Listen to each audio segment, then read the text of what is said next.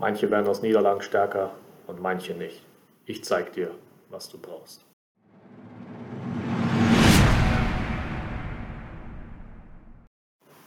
Hi liebe Life Maximizer, willkommen hier auf meinem Kanal, auf dem es darum geht, raus aus dem Mittelmaß zu kommen, denn Mittelmaß ist keine Option mehr für dich. Heute geht es darum, aus Niederlagen stärker hervorzugehen, beziehungsweise mit Niederlagen überhaupt umzugehen. Ich glaube, du weißt sofort, wo deine Niederlagen im Leben waren oder welche Niederlagen du aktuell vielleicht erlebt hast. Jeder erlebt Niederlagen die größten, erfolgreichsten Menschen auf unserem Planeten haben Niederlagen erfahren und genauso auch du. Niemand geht von diesem Planeten ohne jemals etwas Schlimmes erlebt zu haben oder etwas erlebt zu haben, wo er oder sie gedacht hat, das war's. Nehmen wir erfolgreiche Sportler bevor sie Weltmeister geworden sind, bevor sie irgendetwas Großartiges erreicht haben, sind sie oft auch Zweiter geworden, Letzter geworden, haben gedacht, das wird nie etwas. Es gibt einzelne Disziplinen, wo vielleicht etwas mal glatt läuft, aber es ist zu selten der Fall und es ist nicht Teil des Lebens, perfekt durchzugehen, sondern es geht immer darum, einmal mehr aufzustehen. Und wir sprechen heute darüber, warum es manchen leichter fällt und manchen schwerer und was du dafür tun kannst, dass es dir zukünftig auch leichter fällt.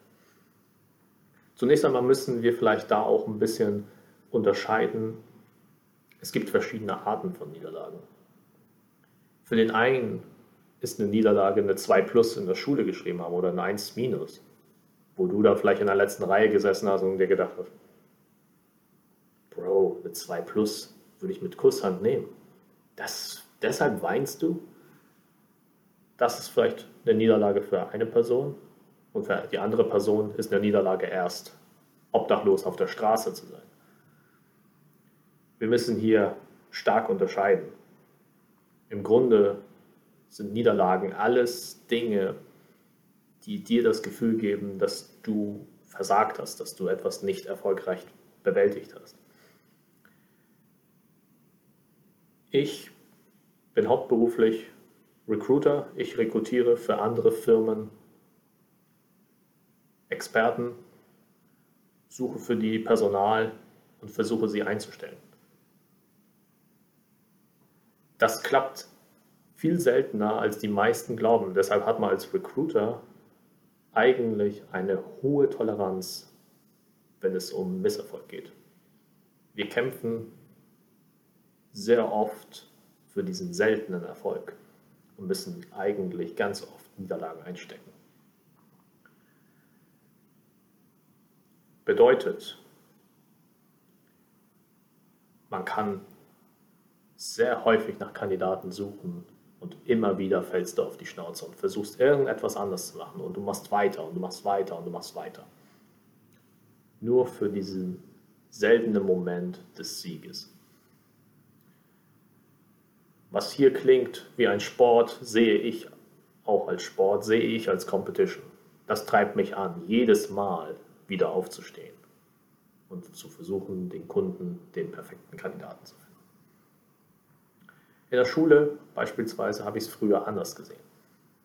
Ich habe den Lehrern die Schuld für meinen Misserfolg gegeben.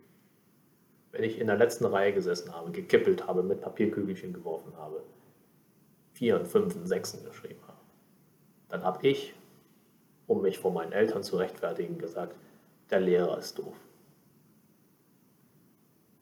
Und das ist eine Methode, mit Niederlagen umzugehen. Keine gute natürlich, aber eine, die Menschen nun mal anwenden. Eine, die ich nicht zu empfehlen habe, nämlich die Schuld bei den anderen zu suchen. ich kann ja nicht, weil. Wenn du das in deinem Leben getan hast, dann musst du dich von dieser Methode verabschieden. Die wird dich nirgends hinbringen. Wenn du gut da drin bist, deine Niederlagen zu ignorieren und zu sagen, ja, es war keine Niederlage, also nö, nein, nein, ich habe gar keine 6 geschrieben, nein, ich habe meinen Job nicht verloren, nein, sie hat mich nicht verlassen, dann wirst du damit auch nicht weit kommen. Weil irgendetwas wird dich daran erinnern, wird dich wieder einholen, dass du ja eben doch in diesem Bereich eine Niederlage erlitten hast. Es gibt aber auch andere Methoden.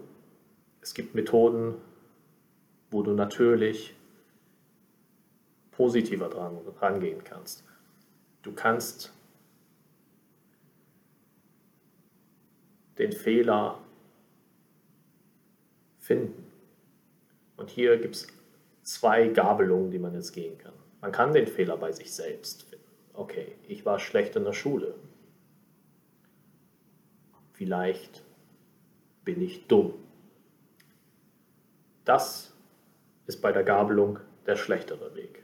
Aber etwas, was leider auch häufig passiert, nämlich das Problem zu, ja, zu verallgemeinern zu sagen, weil der Lehrer mich nicht mag, bin ich schlecht in der Schule, hier kann ich sowieso keinen Erfolg haben, ich bin dumm, alles macht keinen Sinn.